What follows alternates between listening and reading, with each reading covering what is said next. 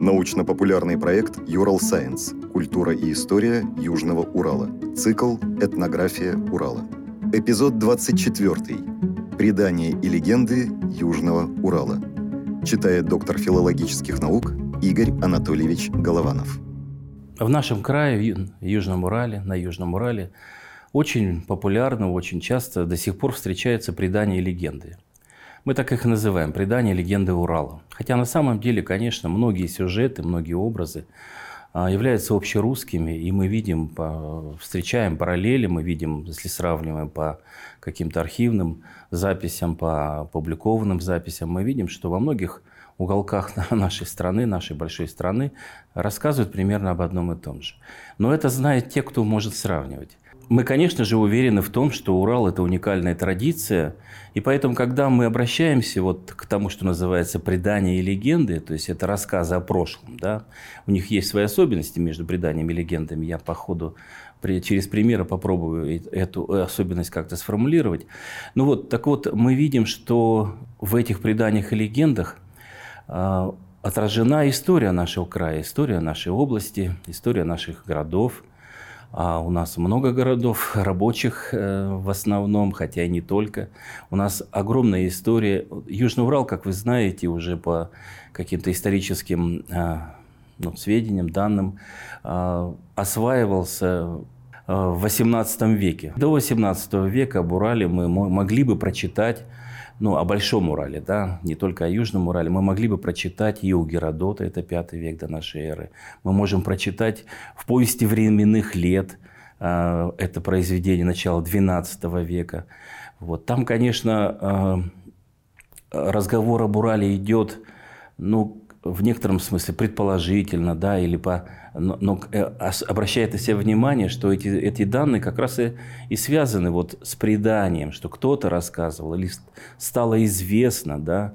Ну, хрестоматийный пример – это заклепанные люди. Александр Македонский в Рифейских горах заклепал целый народ, который вот теперь у нас в горах заточенный, он там стучится. Я немножко с иронией об этом рассказываю, ну, потому что мы современные люди, и я как-то сам невольно настраиваюсь, так сказать, скептически. Но это ведь, но это ведь информация, которая есть в повести временных лет – между прочим, повесть современных лет используется как исторический источник для, для многих исторических исследований. И тогда был общий закон, что, как говорится, вымысел не допускался. Значит, люди, которые это зафиксировали, они это, в это, по крайней мере, верили. Эти известия, эта информация ну, вполне достоверна. Так вот, это одна из особенностей предания и легенды. То есть устных рассказов, тех, тех рассказов людей, которые зафиксированы, которые сейчас мы можем услышать, что в них человек, который рассказывает и слушает, слушатели верят. То есть установка на историческую достоверность, я бы даже хотел подчеркнуть. Вот что характерно для предания легенд. Но раз историческая достоверность, то, то предание вот как-то так и распределяется. Есть предания о далеком прошлом, как я вот сейчас э, напомнил вам некоторые из них. Есть предания о недалеком прошлом, ну, например, вот о периоде заселения. Мы знаем о том, что Большой Урал заселялся уже ну, где-то с XII века. Да? А, но вот э, южноуральские предания, то они, конечно, э, говорят о XVIII веке, да? хотя, хотя в некоторые истории или некоторые тексты мы могли бы как-то вот состарить, да, мы могли бы как-то их отнести к более раннему периоду, но, ну, это еще раз говорю, дело ученых, поэтому мы не будем здесь, мы не будем здесь настаивать, да, дело дискуссии, скажем так. Вот, в любом случае мы видим, что в преданиях и легендах воспроизводится история нашего края, история заселения, история создания городов, они, как правило, создавались вокруг заводов, да, если мы сейчас говорим. А, либо это были крепости, да, да. И, и, как мы понимаем, а, человеку как-то необходимо было объяснять. Вот э, мы понимаем, что в преданиях есть реализация такой мировоззренческой функции что предания – это такие произведения, в которых человек ориентируется в мире, ориентируется в пространстве, ориентируется, ну, так сказать, в устройстве этого мира. Поэтому он, ну, как-то вот видно, человек все-таки не робот, все-таки это не машина, и человеку вот его сознание требует, требует ну, какой-то уверенности в том, что он делает. Он должен понимать, что он делает. А потом, когда он живет, в, этой, в этом освоенном пространстве ему нужно понимать, что это его пространство, это пространство его предков, или если мы пришли недавно, что это пространство с какой-то целью осваивалось. Поэтому и предания, легенды э, Урала многие до сих пор фиксируемы, а я сейчас могу опираться на э, ну, наши экспедиции, на наши записи педагогического университета, Челябинского педагогического университета, которые ну, велись, э, ведутся до сих пор, велись они с э, с послевоенных времен, с именами Виктора Евгеньевича Гусева это связано. Да, он совершал первые экспедиции, в которых фиксировался фольклор. Это послевоенные годы, это 40, 40, ну, конец 40-х, середина 50-х годов, потом Александр Иванович Лазарев, такой известный фольклорист, известный в России, как и Гусев Виктор Евгеньевич. Виктор Евгеньевич э, возглавлял Международную комиссию славистов ЮНЕСКО, если бы вы должны понимать, что это крупнейший ученый. Так вот, фиксация э, вот этой э, истории, древней истории, проходила вот с середины 20 века. Но мы и в конце 20 века, и в начале 20 века, вот последние 35 лет, вот я сам руковожу экспедициями, со студентами мы выезжаем, и мы почему-то все время записываем предания о Пугачеве, о, о Демидовых, о Демидове и о Демидовых, да, обо всем клане, семье. Мы записываем предания об Ермаке, мы записываем какие-то истории о Салавате Юлаева. Рассказы звучат о каких-то Э, заводчиках, о купцах, э, которые вот вместе с Демидовым или параллельно с Демидовым осваивали территорию нашего края, там строили заводы железоделательные. Одним словом, вот эта большая история, она очень э, ну, как-то вот зафиксировалась в памяти, она сохранилась. Но здесь, как обычно, скептики говорят о том, что ну, это все просто потому, что есть в хрестоматиях во всяких, поэтому вот хрестоматии, они вот так дают ну, вот, возобновляет интерес, по крайней мере, что вы спрашиваете у людей то, что написано в их краеведческих книжках, например, да.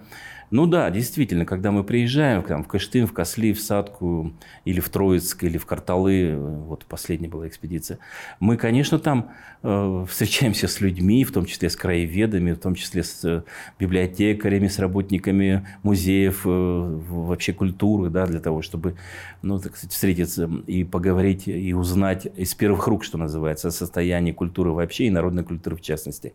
Ну да, но э, не знаю, насколько вам общеизвестны насколько попали в, во всякие сборники, например, такие предания о строительной жертве, например, а, или иначе в народе называют заложенная голова. Мы записывали и в Златоусте, и в Садке, и в Низепетровске, и в Верхнем Уфалее ну, еще в каких-то городах, сейчас э, не могу припомнить, но знаю, что у нас ну, десятка-полтора записи в разных точках, рассказ о том, когда строили завод, нужно было построить плотину, и вот нужно было заложенная голова. Это должно, должно быть, или это должна быть вот кто-то невинная такая жертва принесена в начало этого строительства. Еще раз обращаю внимание, в разных точках, но примерно об одном и том же, что э, такая кажется жестокая история, что сегодняшний, так сказать, наш слушатель, так сказать, может в какой вывод сделать? Ну что это, как это так? Вот схватили там молодого человека или молодую девушку, вот ее, значит, заложили в в основании той или иной плотины. Но мы понимаем, что это древний мотив, но на самом деле это древний мотив, это древнее повествование о том, что вот это должно быть э, в начале любого строительства. До сих пор, до сих пор мы, когда строим, э, э, этот мотив строительной жертвы модифицировался в бросание или это закапывание монеты да, с головой. Раньше это ну, были рубли такие. Вот. Я сам, когда строил свой дом тоже купил юбилейный рубль, да, с, изображением Ленина. Ну ладно, так вот, э, и закопал фундамент, да, куда надо было, туда и закопал. Одним словом, почему-то это актуально. Ну, наверное, потому что человек всегда строится, да, но при этом человек всегда надеется. Человек надеется на то, что это будет, что это будет что-то важное, что это будет что-то э, такое фундаментальное построено, чтобы это было крепкое, но тем более плотина, да, плотина – это такое сооружение, которое, как вы понимаете, имеет свои особенности, и, и поэтому ее надежность нужна. Но подчеркивается сегодня, на чем акцент делается. Мы записываем, еще раз говорю, это на протяжении ну, условно говоря, 25-30 лет эти предания по-прежнему, то есть они и раньше звучали, но мы сами, сами, вот я могу от себя это говорить, записываем, и почему-то акцент делается, что это, очень часто это такая добровольная жертва. Очень часто подчеркивается, что это идет Э, на такую жертву человек, потому что, потому что он думает об общем благе, или как эм, о народном благе, да, о народе, о людях. Вот какая-то такая вот такая, возможно, такое понимание. Видно, это важно для современного человека. Но, наверное, потому что в преданиях и легендах, вот в этой народной истории, а предание – это история, рассказанная самим народом, по-другому можно так сказать. Так вот, наверное, в этих народных историях о чем-то таком важном для сегодняшнего человека рассказывается. Рассказывается о справедливости, рассказывается о том, как Бачев творил справедливый суд, что вот он наказывал виновных и одарял невиновных. Очень популярный мотив, международный сюжетный мотив, да, сюжет, который встречается в преданиях э, и в художественных произведениях ну, мирового, мирового фольклора и литературы, и вообще искусства, вы знаете, да, мудрый суд так называемый, да, от, так сказать, Соломона начиная. Ну так вот, э, почему-то это важно. То есть есть запрос на справедливость, есть вопрос, запрос на жертвенность какую-то, ну то, что называется на, ну это раньше называлось коллективизм, но, наверное, более точно бы назвать это на соборность, да, то есть какое-то единство. Поэтому вот э, мы иногда говорим про индивидуализм современного человека, но он при этом человек современности очень, очень э, надеется или ждет этой помощи, это, вот этого единства. Ну так мы невольно, мы, мы, мы так устроены, вероятно. То есть наша социальная, общественная жизнь несколько иная, но наша внутренняя, видно, вот содержание, наша внутренняя потребность совершенно другого плана. Мы с вами э, понимаем, что вот эта большая история, она отражена в преданиях и легендах. Но есть история семейная – мы записываем десятками, а потом, когда подводим итоги, мы видим, что их сотни семейных преданий. В этих преданиях рассказывается о о предках рассказывается, вот там, не знаю, вот у нас был дедушка, это, у него были там золотые руки, он там сложил избу, ни одного гвоздя не использовал, до сих пор изба стоит. Очень популярный мотив. Или мой дедушка был казаком, он там, или прадедушка, или мой, мой там предок, говорят по-разному, но имея в виду, что вот кто-то в семье есть, с кого можно брать пример. Но это мы же Почему это рассказывается? Ну, вероятно, опять поэтому же, что есть потребность, есть необходимость, есть в этом но какое-то вот человеческое, э, человеческое вот придается ценность этому. И вот мы выходим на, главную, на главный момент, что любая вот эта история, рассказанная народом, она имеет вот этот аксиологический, оценочный, ценностный момент. И вот как-то человек, видно, ну, что называется, компенсирует отсутствие каких-то вот ну, в окружающей его жизни каких-то недостаток чего-то человеческого, потому что фольклор очеловечивает, фольклор с этими историями нашу жизнь наполняет какими-то смыслами. И таких историй мы можем много ну, привести.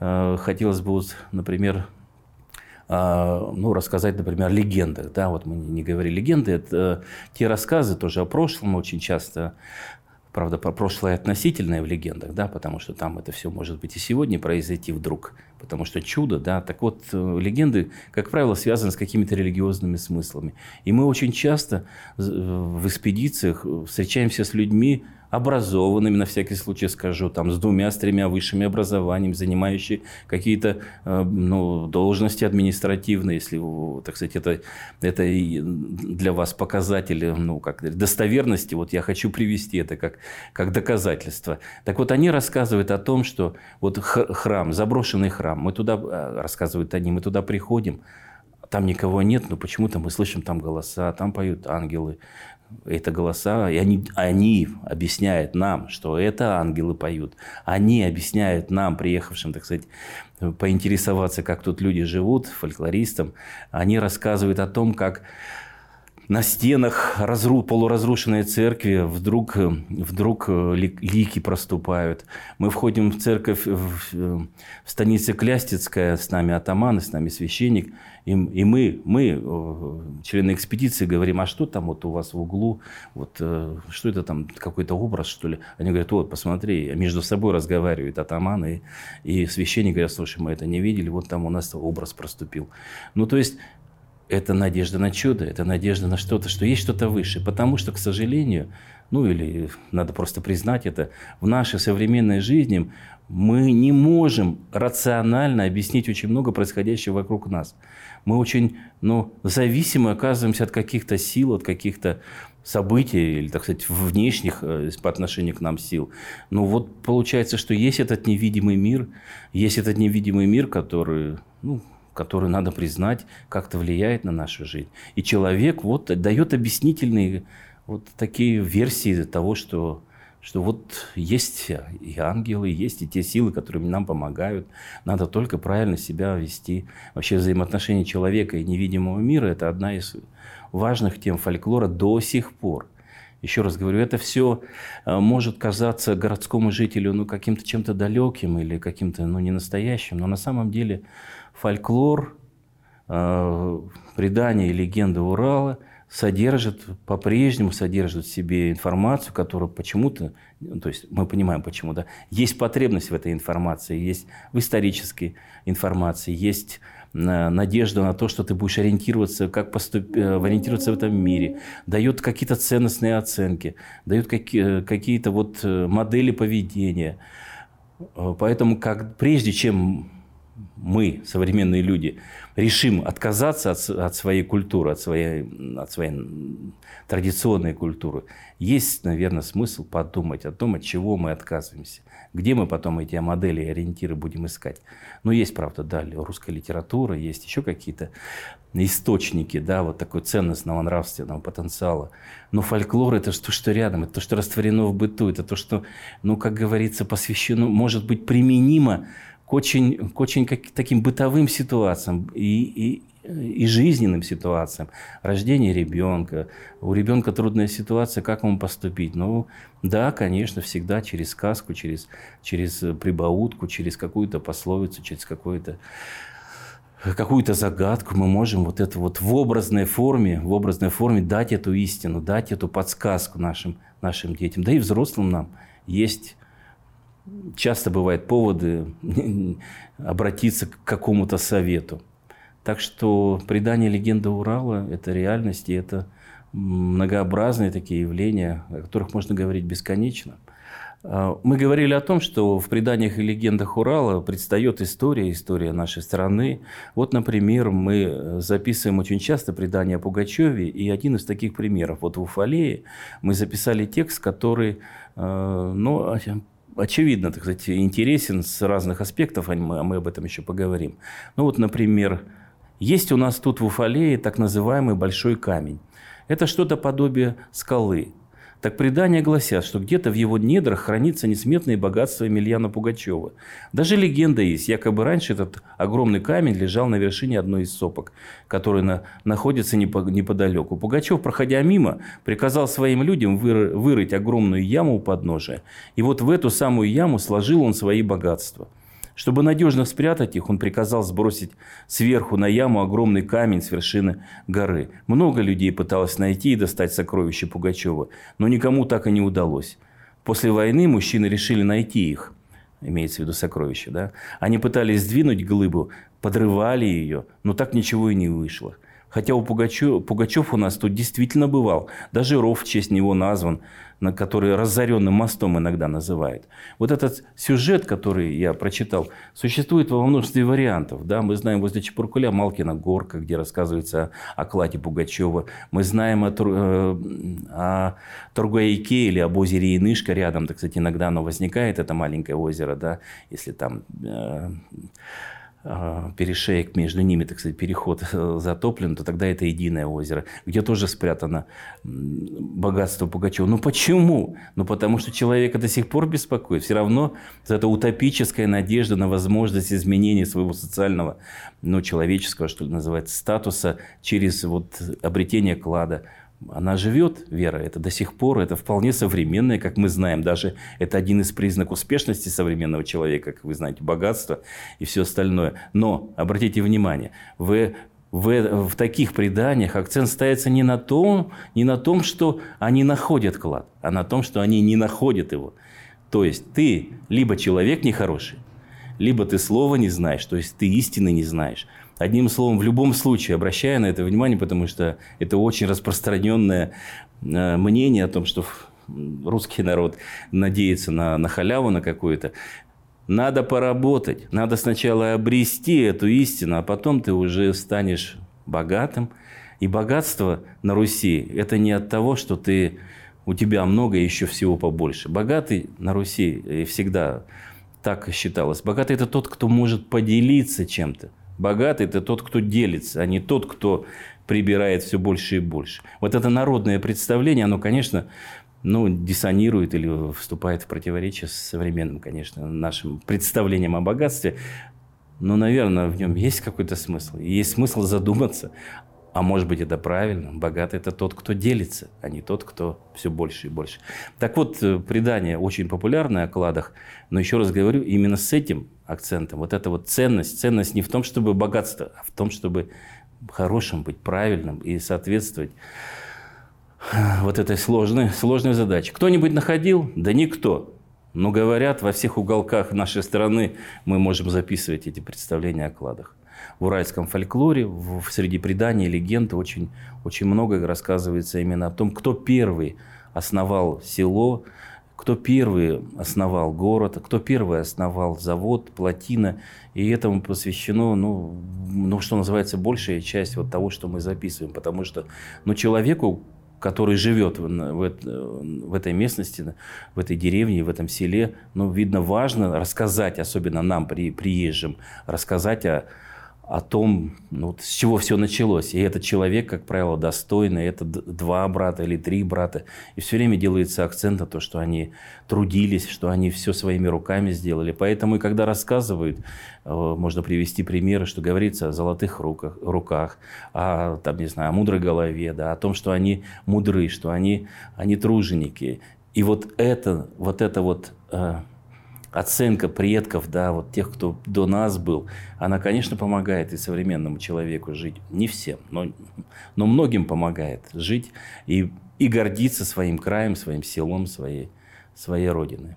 В, в селах и станицах южной части нашей области мы встречаемся с казачьим населением, которые, как вы знаете из истории, заселялись во многом в ну, середине XIX века, поэтому там, конечно, Э, предание скорее такого семейного плана. Да, нам покажут фотографии, расскажут историю, расскажут о том, что неуязвимость, да, э, вот этого казака, мой дед, вот он прошел, ни разу не был ранен, и обязательно что-то такое вот фольклорное прозвучит, что вот у него был там кисет, или вот пока у него была вот такая трубочка из дома, так подаренная еще дедом, пока он ее не, не потерял, вот он был ни разу его не ранило. Одним словом, мы э, понимая, что наша область такая вот много, разнообразная и многообразие занятий людей, мы видим, что гордость у нас и человеком труда, и воином, казаком.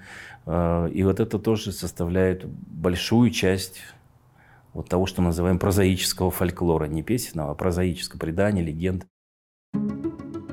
Подкаст подготовили креативные индустрии Урала при поддержке Росмолодежи.